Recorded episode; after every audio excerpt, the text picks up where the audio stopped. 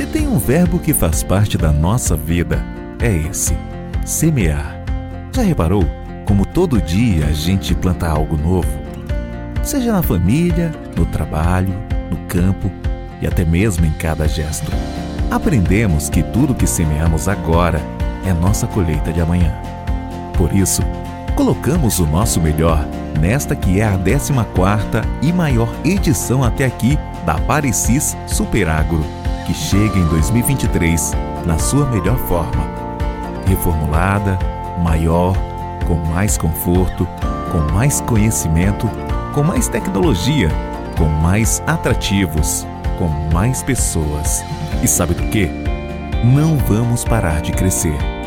Porque esse é um plantio pensado no nosso futuro. Estamos te esperando de 28 a 31 de março. Parecis Superagro.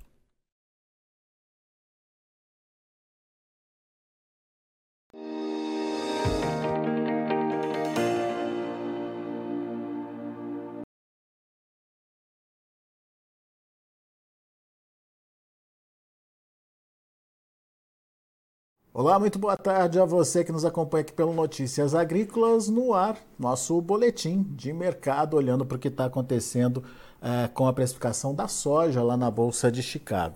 Hoje a gente teve um dia, digamos, positivo aí nos primeiros vencimentos, é, altas ah, de, de 1 até 9 pontos é, nos primeiros vencimentos aí. Agora, quando a gente olha os vencimentos para a safra americana, uma precificação negativa já começa a aparecer aí ah, no, no, nos relatórios. Enfim, o que está acontecendo, como é que a gente pode entender é, e principalmente é, esse cenário de descolamento que hoje a gente vê é, de Chicago e mercado interno Chicago positivo, mercado interno pressionado. Será que isso continua? Será que isso se reverte? O que, que pode acontecer daqui para frente? Vamos perguntar para quem entende, vamos perguntar para quem acompanha o mercado no dia a dia. Ronaldo Fernandes, analista de mercado da Royal Rural, já está aqui comigo. Seja bem-vindo, meu caro, muito obrigado por nos ajudar a entender o mercado hoje. Mercado com dois direcionamentos, para o curto e para o longo prazo, Ronaldo.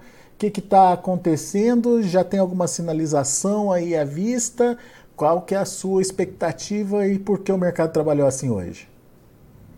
Alex, tudo bem? Obrigado por estar aqui mais uma vez. É, tem, tem dia que nem o mercado se entende, viu? Tem dia que o mercado tem crise de identidade, nem ele se entende. E vira uma confusão. Hoje, a gente já esperava ser um dia que fosse abrir extremamente confuso. Na madrugada, no posicionamento noturno já foi uma, uma derrocada, tudo caindo, trigo caindo bem, milho caindo bem, e a soja também caindo ali mais de 1%. Só que na abertura a soja se corrigiu e começou a subir, se descolou dos demais vencimentos. A gente teve ali na, do, do, do lado de cá do mar, é, aqui do, aqui do tô, tô em Londres, né? Do lado mais para cá, o acordo da Rússia e da Ucrânia, todo mundo falando disso, não tem um consenso de quanto tempo esse acordo vai durar, se é 120, se é 60 dias, mas o consenso é que o acordo está renovado. É, isso bate no milho, bate no trigo, mas não atinge a soja. No entanto, todas as commodities, na madrugada, elas estavam sofrendo o efeito do Credit Suisse, que vocês também, eu vi aqui durante a programação pessoal já abordando esse tema. É, é o medo de uma recessão e ativa aquele modo aversão a risco. Toda vez que você ouvir falar aversão a risco, é quando os investidores têm. A, palavra é essa mesmo: aversão a risco, medo de tomar risco. E quais são os ativos de mais risco? As commodities. Então, o pessoal sai das commodities e vão para os ativos de segurança. E aí sobe dólar, sobe ouro, sobe pá, prata, e a gente vê cair soja, cair todo. Então, na madrugada era aversão a risco. Só que na abertura, à medida que o mercado foi entendendo o que estava acontecendo, peraí, o Credit Suisse quebrou? Não, ele foi vendido ah, as decisões que foram tomadas vai sustentar, ah, o mercado, os bancos centrais fizeram ali uma, uma ação conjunta, vai segurar a crise, o mercado está entendendo isso ainda, muito novo. A princípio, o entendimento foi esse, espera aí, estão tomando ações para segurar para acontecer essa crise, então vamos isolar cada, cada acontecimento. Para a soja, o mais próximo que a gente tem agora é o relatório do FDA. Então a gente viu o descolamento, os primeiros contratos subindo, os demais, os demais contratos caindo. O contrato da safrinha o contrato pós-safra, colheita safra americana, caindo, refletindo ali já a expectativa de que vai ter um, um aumento de área para o relatório do dia 31 e a, a expectativa de uma grande produção ali no cenário americano, né? Ronaldo, de alguma forma, essa questão do descolamento de mercado externo e mercado interno, ele continua então, mas agora inversamente, digamos? Porque, só, só, só, explicando a pergunta, é, até o momento a gente viu Chicago, um Chicago bastante firme ali, orbitando na casa dos 15 dólares por bushel, é, e uma pressão tremenda em cima é, do preço aqui no Brasil por conta da chegada da safra brasileira. É, quando você começa a olhar para o que pode acontecer no segundo semestre, quando você começa a ver essa inversão de tendência, a gente pode ver é, isso, esse descolamento se manter de forma inversa? Deu para entender? Foi, foi complicada Deu. a pergunta. Não, é, é uma pergunta digna do mercado. Complicado igual o mercado, mas é assim mesmo. Mas eu consegui entender bem. Você está falando é, a gente teve Chicago subindo e não necessariamente quando Chicago subia repassava-se esses preços para o Brasil. Isso. Né? Então descolava. Eu, eu, muito cliente perguntava para a gente, falava, mas por que, que Chicago está subindo, o dólar está subindo e o preço no Brasil não está caindo? É o prêmio que está despencando desse jeito? Era, em alguns momentos era, mas é o descolamento, né? A gente viu o mercado físico brasileiro descolado do mercado internacional. Eu imagino que a gente possa ver sim o inverso no segundo semestre, que é quando Chicago pode cair e o milho, a, a, a, soja no Brasil sofreu uma pressão de alta justamente por causa de uma demanda do mercado interno. Vamos detalhar para a gente entender bem o que, que, o que, que a gente está querendo dizer aqui. Uh, lá na colheita americana, eh, lá em setembro, a gente viu a soja ficar parada no mercado americano e não conseguia sair, então isso fez uma pressão de alta para Chicago em alguns momentos, baixa em outros momentos, fez um, uma montanha russa ali para Chicago. Depois vieram outros fatores, mercado internacional, mercado global, mercado brasileiro, e definiu ali um rumo para Chicago na casa de 15 dólares por bushel. Às vezes ia um pouco mais acima, às vezes um pouco mais abaixo, mas veio a sempre nessa linha de 15,20 e 15,30. Uh, e a gente via muitas vezes que subia, não repassava para o mercado brasileiro. Nos Estados Unidos, durante a colheita, muita soja não conseguiu sair, mas muitos contratos foram fechados. A China, por exemplo, hoje buscou de 717 mil toneladas exportadas, mais de 400 foram só para a China fecharam os contratos, não conseguiu embarcar, esperou quando desse para embarcar, e agora tá, essa soja dos Estados Unidos está indo embora, está escoando.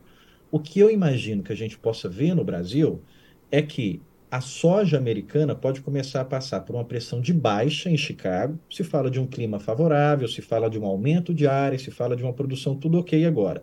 Vamos imaginar que isso tudo aconteça.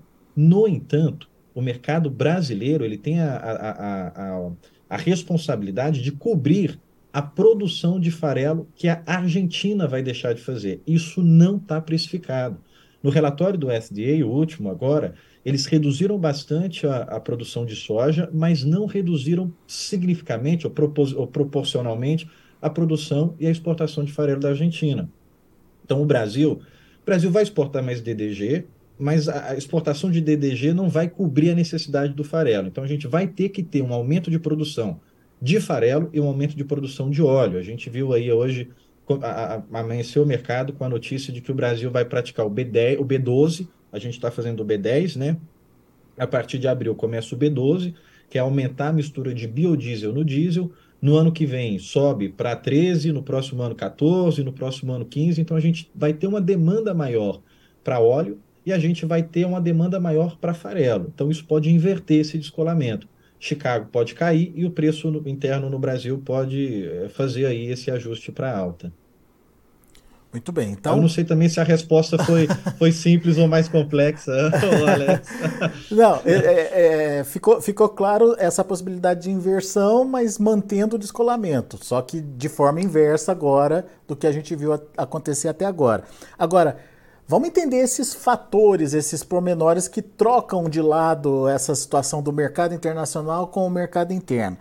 Você já citou alguns, mas eu queria é, me aprofundar. Afinal de contas, é, me parece que tem motivos é, de curto e motivos de mais longo prazos aí que vamos concentrar primeiro nessa mudança de Chicago. É, é. esse, esse, essa mudança de patamar em Chicago ela aconteceria em princípio, como você bem pontuou, por conta aí de uma nova safra americana que está chegando. E a gente pode ver isso já agora a partir do, do, se eu não me engano, final do mês, onde tem um relatório de, de confirmação de área a ser plantada nos Estados Unidos, certo? É, a gente está na cara do plantio, né? Então eles soltam esse relatório. É, é obrigatório, o produtor americano ele tem que responder uma pesquisa é, de qual que é, o que, que ele pretende plantar ali na sua área. Eu vou colocar um ponto aqui que eu vi vários colegas meus de análise discordarem e eu respeito isso. Mas eu não, eu não, eu não consigo acreditar que os Estados Unidos têm muita área para se aumentar. É, o, a pesquisa de tem uma pesquisa em janeiro, aí tem agora uma outra pesquisa em março e depois de março tem uma confirmação em junho. Que o que, que é isso? Em janeiro se pesquisa ali com 500 produtores. O que, que você acha que, que, que, que vai plantar a área americana geral? Dá o resultado dessa pesquisa. Em março, o produtor que vai plantar, ele tem que dizer, olha, eu quero plantar milho, eu quero plantar soja. A expectativa é que o relatório agora, do dia 31 de março, mostre que o produtor americano vai plantar 90 milhões de acres de milho e 89 milhões de acres de soja. É uma crescente em relação aos números passados.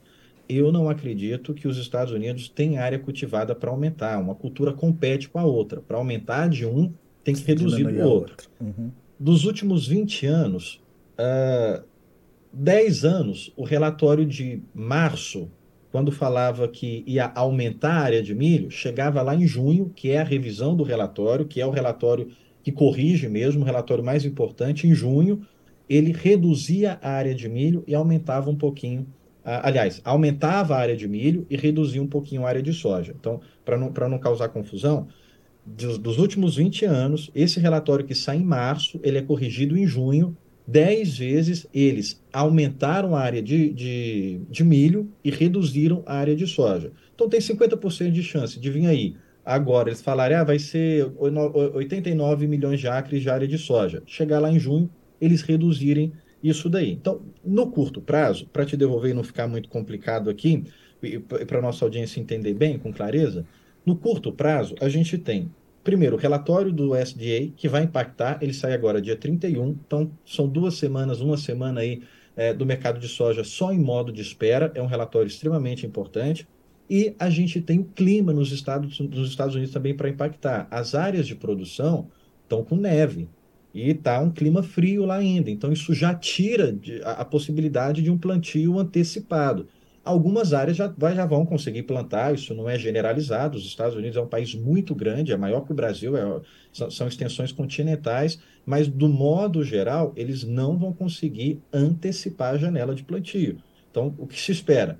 Vai ter a janela ideal ou um possível atraso no plantio por causa dessa neve que ainda está cobrindo lá. Então, no curto prazo, a gente tem relatório, obviamente, o clima é, é, o clima entra no fator de longo, entra no fator de curto prazo e as colheitas da safra da, da América Latina. A gente já tem o Brasil finalizando e a gente tem a Argentina que vai entregar os seus dados.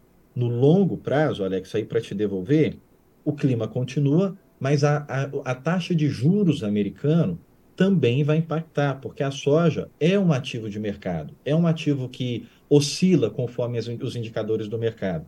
A gente falava em juros nos Estados Unidos acima de 6 para final do ano. Agora a gente está falando em 4. Mudou totalmente as expectativas com, essa, com esses acontecimentos recentes.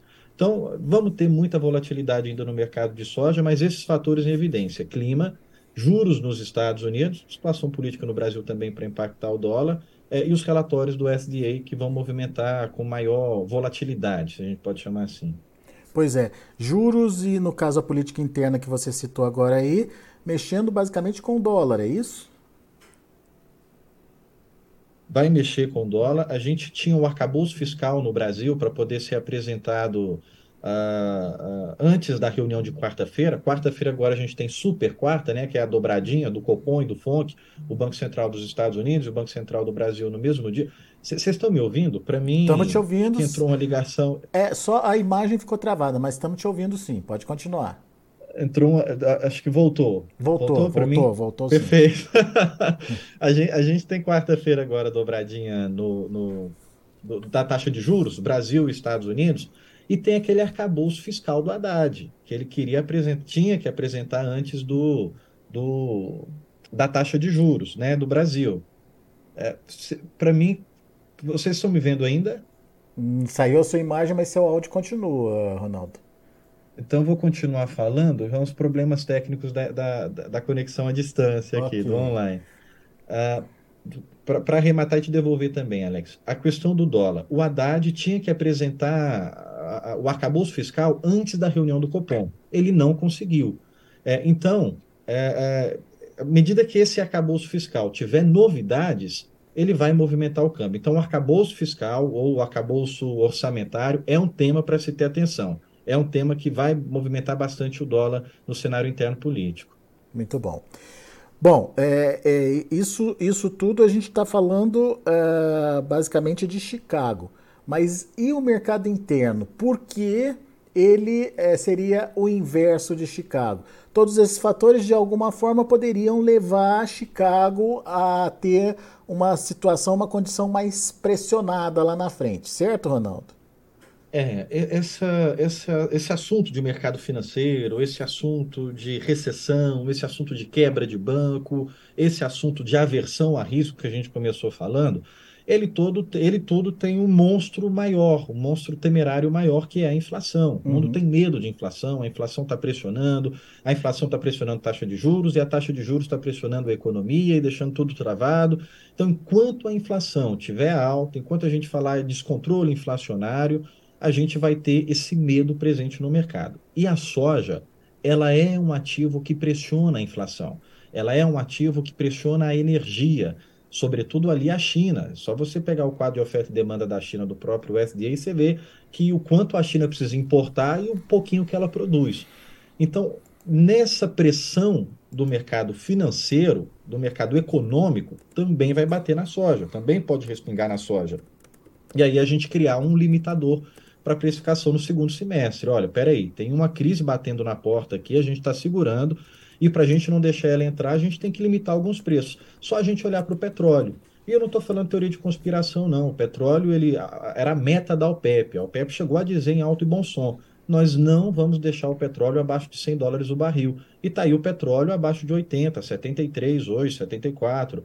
Então, por que o petróleo caiu? Porque era o principal pressionador de inflação e a soja se tornou também um, um importante. Então, é, é, essa política econômica dos governantes de querer derrubar a inflação, eles têm a taxa de juros. E viu que subir taxa de juros está amargo, está difícil.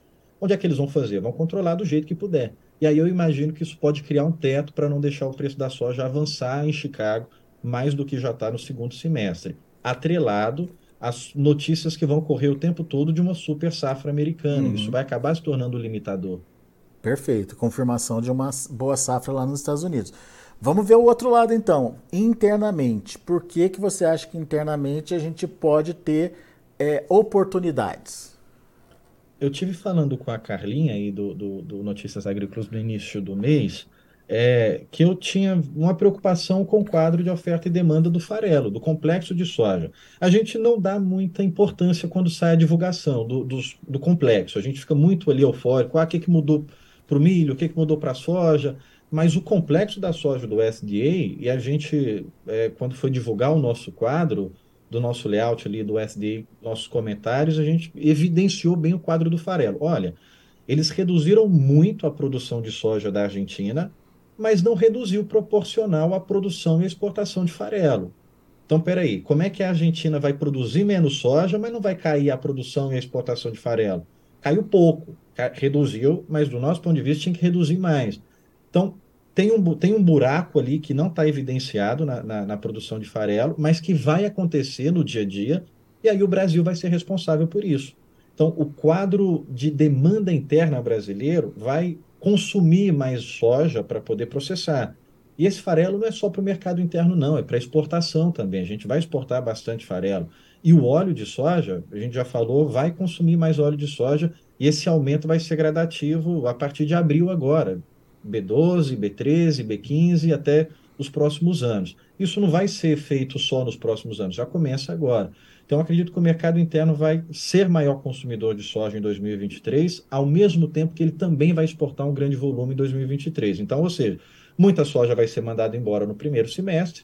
Quando chegar o segundo semestre, o mercado interno vai estar demandante e a soja vai também continuar indo embora. Então, eu imagino que mesmo que Chicago tenha essa pressão para não deixar o preço subir, para não pressionar a inflação, o mercado interno brasileiro de soja tende a se equilibrar. Mas aí, Alex, eu vou levantar um ponto aqui. A gente está falando que, é, do nosso ponto de vista, pelo menos, segundo semestre pode ter preços, pode ter alta para a soja. Não vou nem falar preços positivos, preços bons, vou falar que pode ter alta para a soja.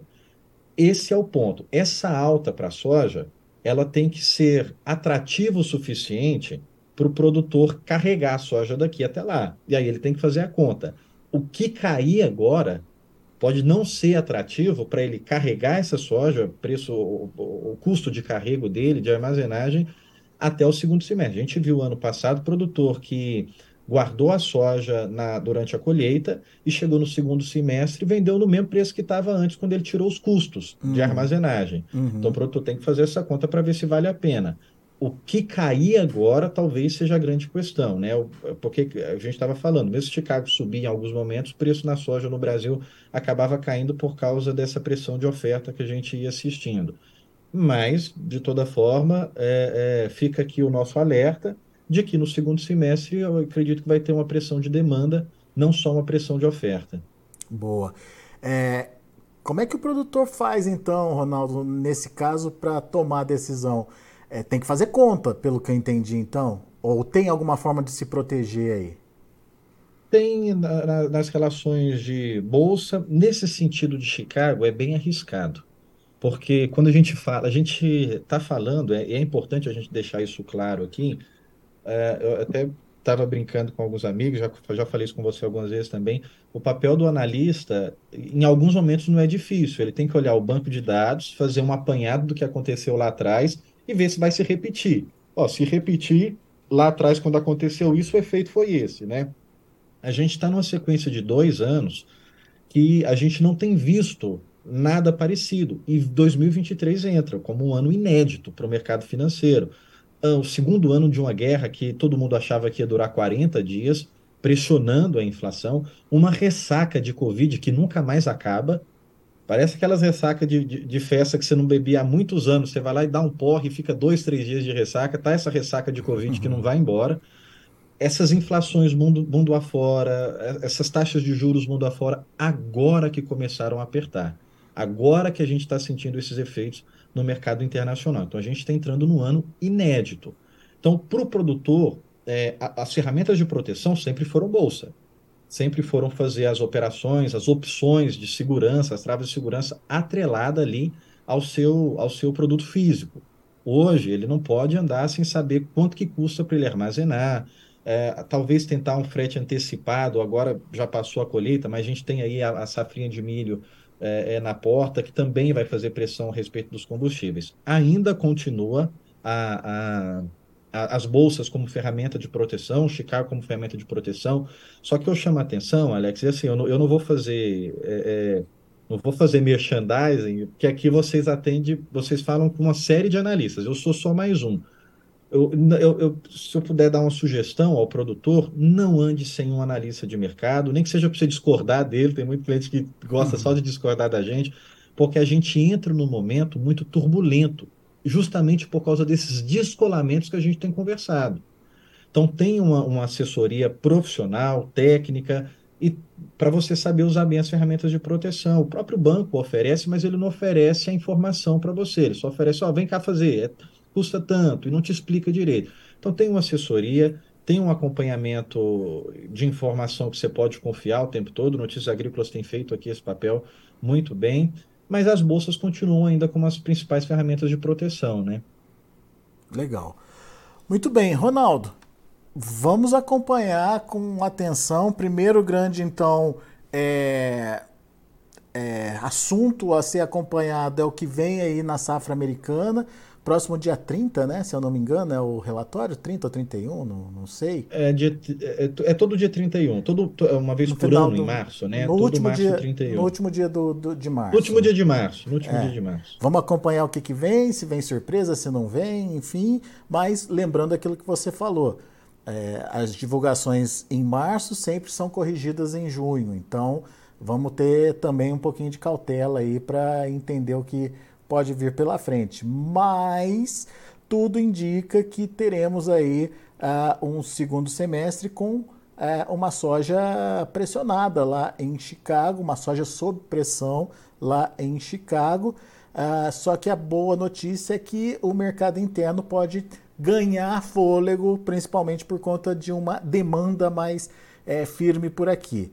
A sua, a sua dúvida é Será que vale a pena esperar esse mercado acontecer? Será que o custo de carregamento de uma soja para vender no segundo semestre é, vai ser tão efetivo assim, a ponto de valer a pena essa, essa mudança de, de, de expectativa? E, enfim, uma falha na safra americana muda todo esse cenário também. Tem muita coisa em jogo, enfim. O ideal é que o produtor, como você bem lembrou, tenha ao seu lado um, uma pessoa capacitada que possa ajudá-lo a fazer a melhor gestão aí da, das suas vendas, certo? Exatamente, tanto no físico como as suas operações ali de bolsa, né?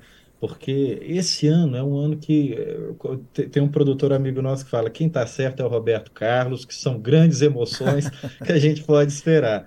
Olha, olha o nosso cenário político. A gente tem aí uma CPI do MST que está para ser instaurada. Vai que essa CPI. Lembra quando teve a CPI da Covid? Todo mundo ficava ali. Vai respingar alguma coisa no governo? Não vai? CPI do MST pode ter a mesma coisa. Vai respingar alguma coisa no governo? Esse novo arcabouço fiscal.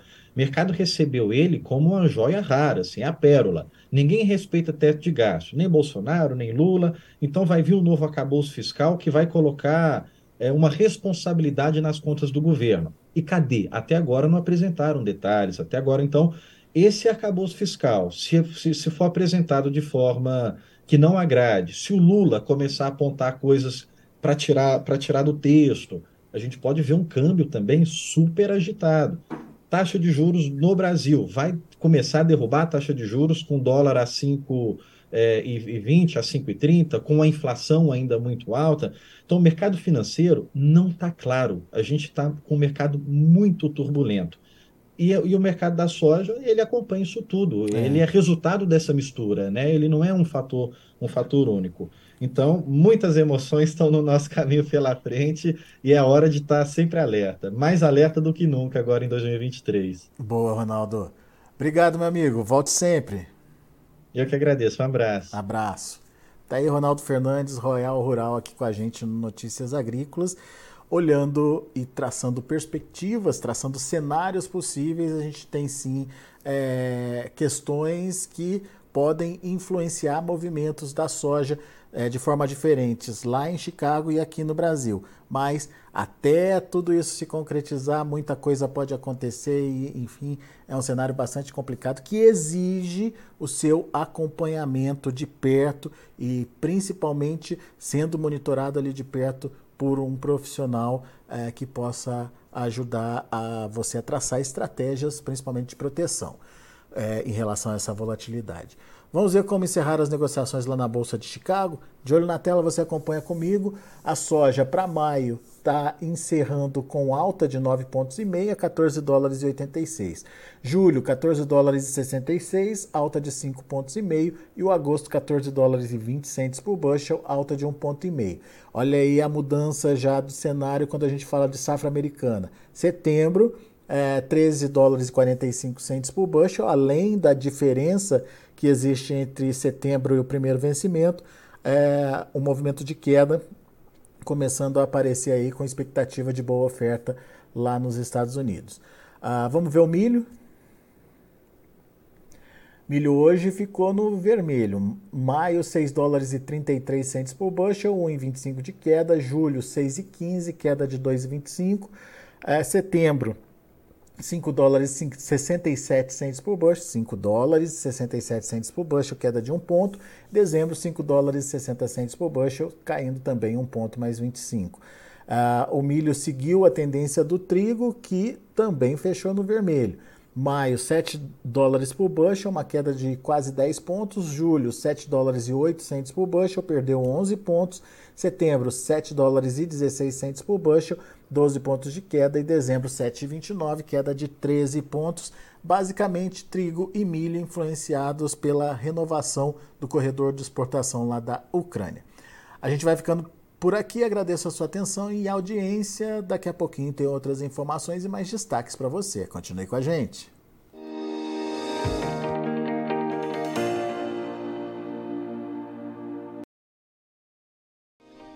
Se inscreva em nossas mídias sociais. No Facebook, Notícias Agrícolas. No Instagram, arroba Notícias Agrícolas. E em nosso Twitter, arroba Norteagri.